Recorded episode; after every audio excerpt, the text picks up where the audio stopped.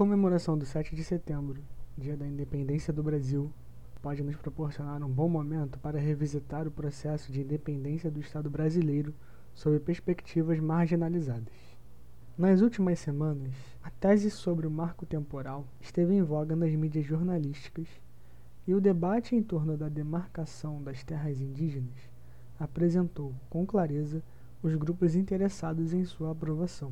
As circunstâncias dessa evidência mobilizou várias associações indígenas em posicionamento contrário à aprovação do projeto em disputa no Supremo Tribunal Federal. Tal emergência do tema nos faz relembrar o apagamento sistemático da história indígena como parte da história do Brasil e, no presente episódio, da participação dos povos indígenas no processo de independência do Brasil. O andamento da independência desenlaça disputas nos planos político, econômico e social. As diferentes províncias que compunham o império dividiram-se conforme seus próprios interesses. É como João Paulo Pimenta e José Reinaldo Chaves apontam.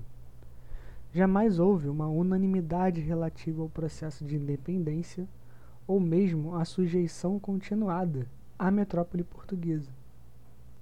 Haviam múltiplas independências, múltiplos projetos de construção nacional e que alimentaram a posterior guerra que sucedeu entre os anos de 1822 e 1824.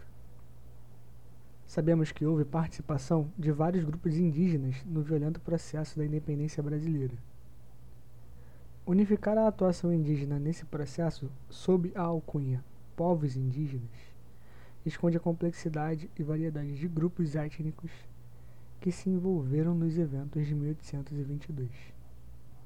Vânia Moreira, professora da UFRRJ, especialista no tema, salienta a diversidade desses grupos à época e nos aponta a sua situação. Haviam populações territorializadas, que mantinham relações com o poder colonial, até agregados, cativos e indivíduos escravizados ilegalmente, bem como grupos que estavam distantes do poder colonial e que mantinham sua organização social independente. A partir desse recorte, podemos questionar as motivações próprias dos grupos que se envolveram no conflito.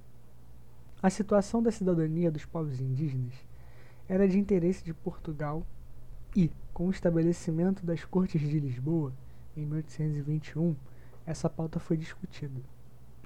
O envolvimento das cortes na gerência do reino português viria mais tarde a acirrar e a contrapor Dom João VI e Pedro I, sendo um dos dispositivos que influenciaram as discussões separatistas. João Costa, professor do Instituto Federal do Piauí, reforça que não havia dúvidas de que vários grupos indígenas à época haviam sido integrados à sociedade colonial há tempos e que construíram relações de fidelidade com os reis. Quando as cortes exigem a volta de Dom João VI a Portugal, esses grupos tenderam a apoiá-lo. O que estava em jogo para alguns grupos indígenas era a defesa de seu protetor e, principalmente, a segurança de suas terras e a luta por condições dignas de trabalho. Ou seja, viam na independência uma circunstância que poderia arruinar uma posição construída ou possibilitar um novo espaço dentro da sociedade luso-brasileira, que ainda organizava-se nos moldes do antigo regime. Esse tipo de tomada de decisão desmistifica a ideia de que os povos indígenas que estavam em contato eram alheios ao que acontecia no Império Português. A manifestação dessas decisões são tão plurais quanto as regiões onde ocupavam e as relações locais nas quais construíram, de modo que não é possível conceber uma explicação universalista da atuação desses grupos. João Costa apresenta alguns exemplos interessantes ocorridos no Nordeste. Várias tropas indígenas foram recrutadas para proteger o território contra uma possível invasão da antiga metrópole como no litoral cearense entre setembro e novembro de 1822. Outras foram convocadas para combater agrupamentos fiéis a Portugal, como a que veio da Serra da Ibiapaba, no Ceará, para um Piauí que ainda lutava contra tropas lusitanas em março de 1823. Outro exemplo trazido pelo professor Marco Morel é o caso dos botocudos, que habitavam o Espírito Santo e Minas Gerais. Nos anos seguintes ao processo de independência, o governo iniciou um projeto de integração desses grupos para assimilá-los à ordem social, contrastando com a política de extermínio iniciada por Dom João VI por meio de uma Carta Régia de 1808. Os ataques aos botocudos ainda continuaram por iniciativa de fazendeiros, comerciantes e autoridades locais. Morel salienta que é difícil caracterizar uma política indigenista pacificadora durante o primeiro reinado, tendo em consideração a continuidade dessas violências. E ressalta que a continuidade dessas violências levaram a ações de contra-ataque, mas também posicionamentos de negociação e sobrevivência. Francisco Cancela professor da UNEB, traz o caso de Vila Verde, na Bahia, classificada à época como Vila de Índios, por ter uma população significativa de indígenas e por sua organização política atuante na Câmara local. Quando a notícia da aclamação de Dom Pedro I chega à vila, os vereadores organizam uma convocação das autoridades locais para um ato político não mais reconhecer o governo português da Bahia, acenando para os movimentos de resistência existentes na capital da província. Cancela destaca que essa tomada de decisão os fez importantes protagonistas da ação da independência na Bahia, tanto por incorporar o vocabulário separatista da época, quanto por se posicionarem como sujeitos ativos do processo político buscando participar do futuro pacto social que seria iniciado com a consolidação do novo monarca.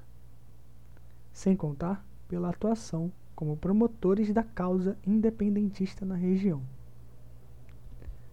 Paralelamente ao andamento do processo de emancipação, iniciaram-se discussões sobre cidadania e participação política. A inserção dos povos originários nesse quesito também foi pautada. Em análise da atuação das Cortes Imperiais de 1823, Fernanda Espósito, professora da UFPR, constata que não houve projeto de Estado nas duas primeiras décadas do recente Império do Brasil. Mas não significa que não houve política indigenista. Como vimos, Dom Pedro I deu continuidade à Guerra Justa iniciada por Dom João VI.